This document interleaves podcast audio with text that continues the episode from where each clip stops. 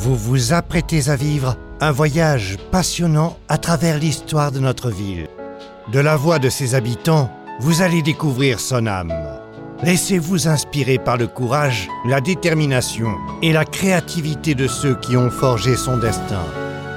Bienvenue dans le podcast Auguste et Livy.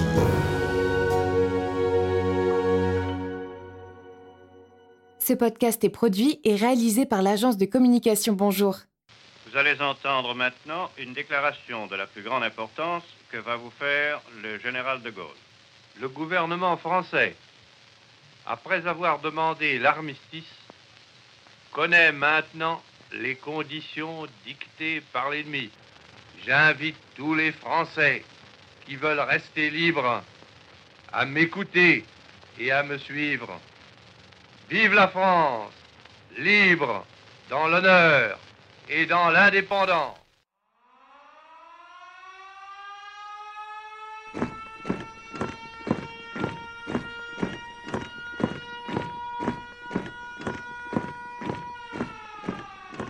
Aujourd'hui, Georges Fuente, viennois de 90 ans, nous raconte Vienne durant la Seconde Guerre mondiale. Le vendredi 21 juin 1940, l'armée allemande arrive à Vienne et à 17 heures, la croix gammée flotte sur l'hôtel de ville. Extrait du journal Vienne libre, paru le 3 septembre 1944. Juin 1940. C'est l'exode. Les Viennois consternés ont assisté au défilé lamentable des populations du Nord et de l'Est, suivi de la retraite désordonnée de nos troupes. Peu de jours après, c'est l'arrivée triomphale des troupes nazies. Elle mettait fin à une période pleine d'angoisse et d'inquiétude, pendant laquelle le député maire Hussel préservait la ville de combats sanglants. Les blindés allemands encombrent nos quais et nos places. En silence, nous contemplions cet attristant spectacle. Et déjà, la résistance s'organisait malgré l'oppression. Le régime des privations, de la terreur, des tortures, de l'assassinat commençait. La municipalité Ussel était balayée. On ne pardonnait pas à son maire d'avoir voté contre le régime de Vichy lors de cette Assemblée nationale, où tant de parlementaires se montrèrent ignorants ou complices. Je suis né à Vienne, moi, je suis né, je suis né à Saint-André-l'Eau. Je vais vous expliquer. Après, Vienne, c'était, c'était, c'était pas géré par les Allemands. C'était libre. C'était le régime de Vichy, commandé par euh, Pétain, Charles Pétain, puis Laval et tout ça. On n'était pas sous le, sous le machin allemand. On était libre, soi-disant. Et on n'avait rien à bouffer. oui, justement, euh, cette occupation, elle a duré 4 ans jusqu'en septembre 1944. Euh, est-ce que vous pouvez nous raconter à quoi ressemblait le quotidien euh, pendant cette période? Ben, ben, C'est qu'on avait, on avait froid l'hiver. Parce qu'on n'avait rien pour chauffer. Il n'y avait pas de charbon, il n'y avait pas de bois, il n'y avait rien. Alors on allait chercher du bois au bord du Rhône. On en trouvait à la balme des fois. Puis voilà. Et on économisait tout. Hein. on n'avait qu'un poêle pour chauffer. Dans la cuisine. Alors, c'est autant vous dire que dans le lit, on avait froid. Et on mettait chauffer des briques dans le poêle, sous le poêle, dans le four. On faisait chauffer des briques et puis voilà, on mettait une brique dans le lit. Mais on avait froid. Hein. Vous étiez combien à la maison? Vous aviez des frères et sœurs? Oui, moi j'avais deux sœurs et un frère. Et euh, pour la nourriture, tout ça, ça se passait comment? Il y avait du rationnement? Le pain, moi j'avais 150 grammes de pain. Par jour? Ouais. Ah et ma sœur, qui était. J'étais J3, moi. Et ma sœur, elle était J2. Elle était plus vieille. Elle avait. Comme j'avais, j'avais, j'avais, j'avais 10 ans, moi. Ma sœur, elle en avait 16 déjà. Alors, euh, elle était J3. Elle était en pleine formation. Elle avait 50 grammes de plus que moi. On avait des tickets pour tout. On avait une carte de ticket pour le lait. On avait droit à un, quart de litre de lait, 25 centilitres de lait par personne. Et puis, puis on avait des cartes pour la viande, le beurre, le fromage, tout ça. La viande, on n'avait pas grand-chose. Alors on avait des lapins. Et des lapins, ben, il fallait les nourrir. Avec de l'herbe, on les nourrissait qu'à l'herbe. Parce qu'on n'avait pas autre chose. Est-ce que vous, à cette époque où vous étiez qu'un enfant, est-ce que vous vous rendiez compte de ce qui se passait? Est-ce que vous aviez peur? On avait peur un peu, mais des fois, quand il était à l'école, là, moi j'allais faire les commissions, là, alors je rasais le mur, là, et eh ben, je rasais le mur. Des fois, ils voulaient nous donner des, quelque chose, du chocolat, et on ne voulait pas. Et c'était des gens, ils avaient des enfants aussi. Ça devait leur faire de la peine de nous voir. On était tout, tout mal habillés, on était rapiécés, avec des trous dans les verts, et puis voilà. Et ben, quand j'allais faire les commissions sur le trottoir, ils nous voyaient quand ils étaient autour, les Allemands. Et ils allaient en vélo. il y en a qui étaient avec des bourricots, avec des chevaux, puis une charrette. Et il y en a, ils étaient en vélo, mais ils n'avaient plus de pneus, ils roulaient sur les jantes. Ils prenaient les vélos des gens. Et mon père, on avait une cove. Et mon père, il, avait un vélo, il a dit, bon sang, ils vont me voler mon vélo. Il l'avait foutu dans la cove. Et puis il avait des branches qu'il avait coupées l'herbe, des branches pour, pour le feu. Paf, il avait foutu un tas de branches dessus, on ne le voyait plus le vélo. est-ce que vous vous souvenez comment est-ce que l'on s'informait à l'époque? Est-ce que vous, vous suiviez euh, l'avancée euh, de la guerre, des troupes françaises et est-ce que Oui, on ne suivait pas le, poste. Et mon père, il était en bas en train d'écouter au poste les informations. De ce coup, je dis, les Allemands, les Allemands, oh bon Dieu, il ne savait plus quoi il avait pris une peur, vieux. Moi, j'étais dans le lit, j'étais couché, et les volets de la, des volets de la chambre, ils avaient ouvert. Il écoutait les informations à 8 heures, voilà. Le chien, mon père, il n'était pas tranquille. Hein. Ah bah oui, oui, on prenait des risques à l'époque. Hein. Ah ouais, ah vous, loulou, ben là, il vous emmenait. Après, il vous torturait pour savoir si vous n'étiez pas FFI, ou là. Jeudi 20 mars 1941 le maréchal Pétain, ovationné par des Viennois, prononce un discours au théâtre antique. Ah, j'étais mobilisé, moi. J'ai chanté Maréchal, nous voilà. au théâtre antique? Non, il, était sur le champ de Mars, là. Il y avait un, il y avait un kiosque, là. Et oh, il y avait trois, quatre escaliers. On se met, oh, il était là. Il nous avait fait un discours. Et moi, j'étais avec les gosses. Avec les, on était pris d'assaut, hein, obligés. Hein. Maréchal, nous voilà, on a chanté. Et vous saviez qui c'était? Vous aviez conscience de qui c'était que c'était? Pétain. Ah ouais. On était obligé de chanter. On ne peut pas faire autrement. Hein. Jeudi 25 mai 1944. Une rafle menée par le sinistre Gueule Tordu arrête de nombreux résistants, mais aussi de simples badauds. Ils seront interrogés par Barbie et ses collaborateurs. 21 d'entre eux seront fusillés. Parmi ces prisonniers figure Eugène Arnaud, charpentier viennois et père de famille de quatre enfants qui sera dès 1940 dans le viseur des autorités locales à cause de son appartenance à la franc-maçonnerie et au compagnonnage.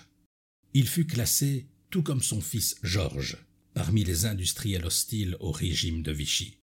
Le 14 juillet 1942, il fut en tête du cortège de la résistance viennoise qui célébra la fête nationale. Le boulevard de la sous-préfecture où il résidait fut ensuite rebaptisé boulevard Eugène Arnaud. Ben, boulevard Eugène Arnaud, c'est parce que Arnaud, père et fils, ils ont été pris par les Allemands et ils ont été fusillés parce que, soi-disant, ils, étaient avec euh, les FFI. Voilà. Alors après, ils ont appelé boulevard Eugène Arnaud. Il a été dénoncé, quelqu'un à l'époque. Voilà. Vous, il, vous, vous passez à la casserole pour un oui, pour un non? Vous, on vous dénoncez. Les francs-maçons, ils n'étaient pas pour les Allemands, alors c'est pour ça qu'ils faisaient gaffe. Et il y en a un autre fils qui était. qu'ils n'ont pas fusillé. Ils avaient deux fils. Parce qu'il était, il, il était euh, déporté en Allemagne avec mon ah. frère là-bas. Votre frère, il était en Allemagne? Ouais, il était à à Breslau, non? À Breslau? Ouais, sur la frontière polonaise. Pour le, pour le travail? Ouais, ouais, il était travailleur obligatoire là-bas. Et, moi, et j'avais, on avait peur parce que mon frère, il était revenu en permission. Parce que on l'avait fait venir en permission parce que pour pouvoir avoir des permes, c'était si ses parents ils mouraient, tout ça. Et Toubi, il, était résistant. Il, il, a, il a traversé la Manche à la nage pour aller en Angleterre. Et avant de partir, il avait fait un, un- un papier à ma mère, Pour que votre mon frère revienne, qu'ils avaient mis que ma mère était gravement malade. Ce qui n'était pas vrai. Non, non, et que c'était pour, comme si, quand c'était gravement malade, c'était mort. Ah, d'accord. Alors, il était, elle était revenue. Et mon frère, comme il, était, il est venu, huit jours, je crois, dix jours, il est venu, ou quinze jours. Et puis après, il est reparti, et il est parti au maquis. Ah. Alors, il était, quand ils ont arrêté les Arnaud, là, Hmm. Ah oui, vous aviez peur pour lui parce qu'ils ont bloqué la route, la, la, la rue de l'école. Oui. Ils l'ont bloqué jusqu'au bureau de tabac, là-bas. C'était tout bloqué, là, par les Allemands. Parce- Alors, on ne savait pas si c'était pas pour nous, parce que mon frère était parti, pas parti. Et bien, des fois, ils prenaient... Quand les, quand les, les, les jeunes qui étaient pris là-bas, eh ben, quand, ils, quand ils repartaient et qu'ils ne revenaient pas, ben, il y en a un, je le connais, Nitar, il s'appelait. Il s'était coupé un doigt, là, pour pas partir en Allemagne. Ah oui. Coupé la première phalange. Ouais, il s'était coupé un doigt. Ben, quand- au bout de trois mois, quand ça a été cicatrisé, il est parti quand même en Bah Allemagne. oui, oui, oui, c'était difficile de leur échapper. Et c'est les, c'est les, les, les gendarmes qui ont dit à ma mère Faites attention, votre fils, il n'est pas parti en Allemagne, ma mère. Elle dit Si, si, il est parti en Allemagne. Ah, bah, attends, non, on n'est pas parti, ils nous ont dit.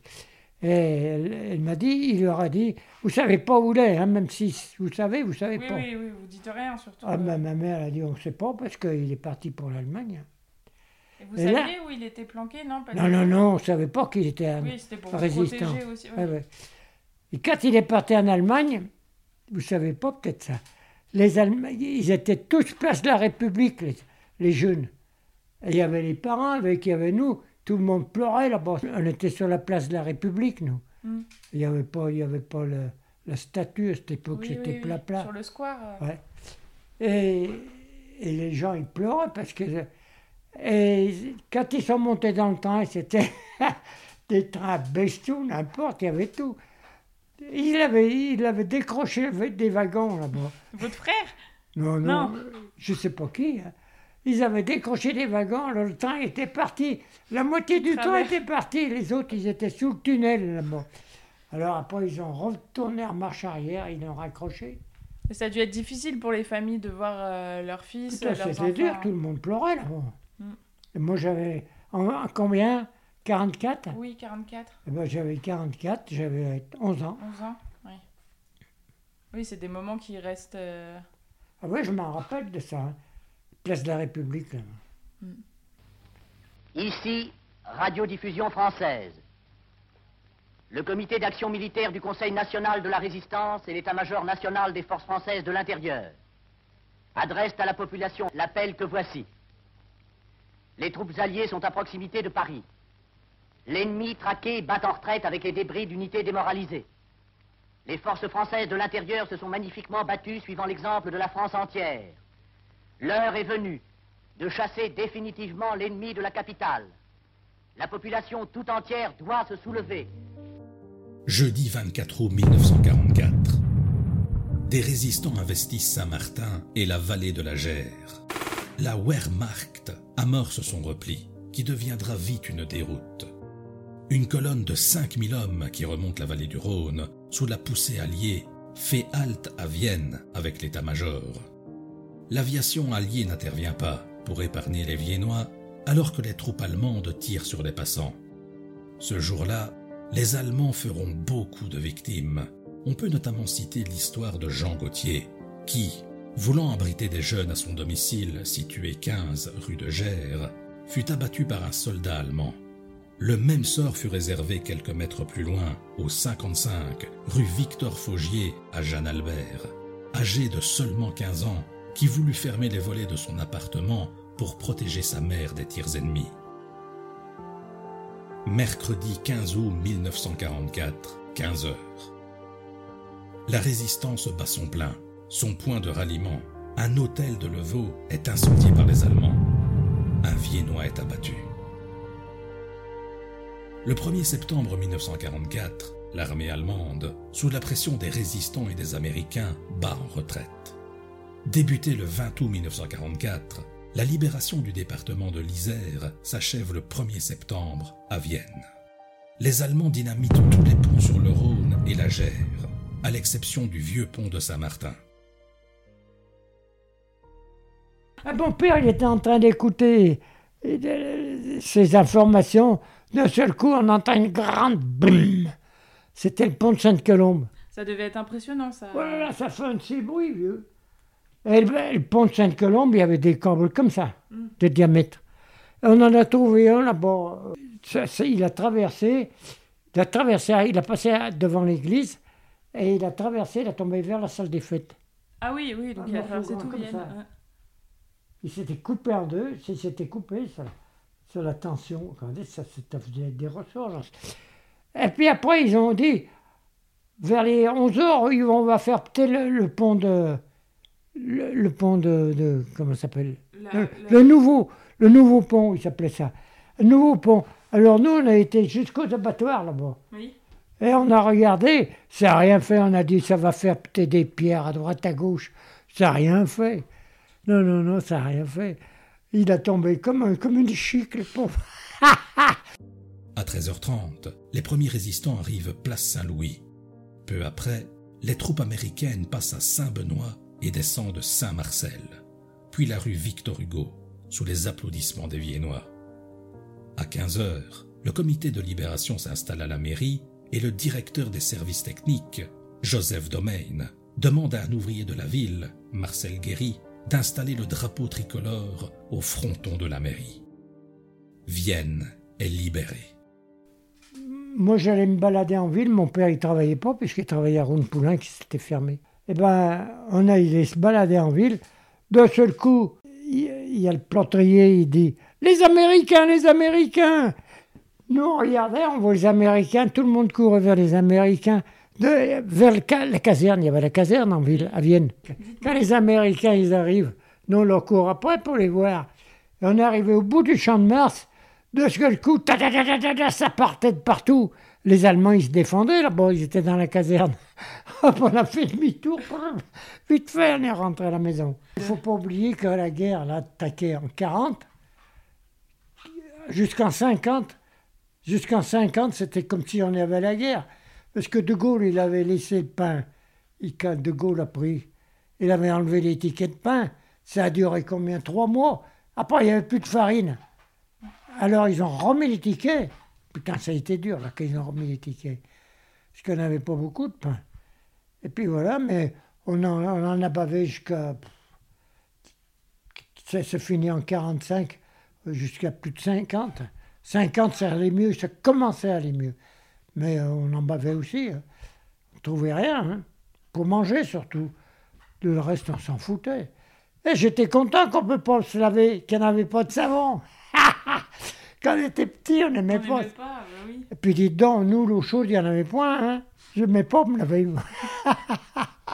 C'est vrai que nous, on a toujours vécu en temps de, de paix. Oui, je- Et c'est difficile pour nous de se rendre compte que ça, ça a existé, même euh, en dehors des, des livres d'histoire, à Bah. Vienne, dans la ville où on a grandi. ouais, mais moi, on a... je vois que quand il y a une, une bête, une, un- une panne avec la, la flotte et tout ça, ben mon Dieu, c'est malheureux, on ne sait pas quoi faire. Hein. Ouais, vous avez les, toilettes, vous avez la machine à laver maintenant. Avant, mes parents, ma mère et mes soeurs, samedi et dimanche, c'était le, jour de lessive de repassage. Hein. Maintenant, ça se fait plus. C'est pour ça que je dis, les gens, ils se plaignent, ils ont tout ce qu'il faut. Hein? Maintenant, ils brûlent, ils font, ils font tout, ils font les cons. S'il y avait une bonne guerre et qu'on est soit dur, ça soit dur, ils, ils seraient ou d'un côté ou de l'autre, ils ne feraient pas les cons comme ça. Et vous êtes euh, content d'être resté à Vienne? Du coup, ça vous plaît toujours autant comme ville? Ouais, ouais, j'aime bien Vienne. Ouais, j'avais plein de copains à Vienne. Mais maintenant, ils sont tous morts. Puis moi, je suis plus en- Maintenant, je suis fatigué, maintenant. Et c'est quoi votre endroit préféré à Vienne? Chez moi, puis, Chez vous? puis chez moi, puis aller me balader, aller danser, euh, n'importe. Quand on peut, il faut le faire. Après, si on peut plus, je ne peux plus. hein.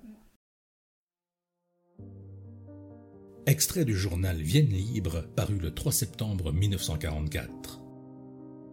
À 18h hier, à la mairie, Monsieur le capitaine Mateille, président de la délégation spéciale et ses collaborateurs, ont remis leur pouvoir entre les mains de Monsieur Jean Abraham, adjoint à Monsieur Lucin Hussel, député de l'Isère, maire de Vienne, retenu encore loin de la ville. Le cœur de la France s'est donc remis à battre joyeusement, allégamment, comme au temps béni de la paix. Ce sera grâce à l'effort et au sacrifice de tous ses enfants que nous pourrons aujourd'hui relever la patrie blessée, pour qu'elle puisse reprendre sa marche glorieuse, pour qu'elle recouvre dans le monde sa place de grande puissance, pour que l'étoile merveilleuse de sa civilisation puisse à nouveau briller au-dessus des peuples apaisés. Chère population viennoise, nous sommes avec vous dans le travail et dans l'ivresse de notre liberté retrouvée. Vive la cité, vive de Gaulle, vive la France.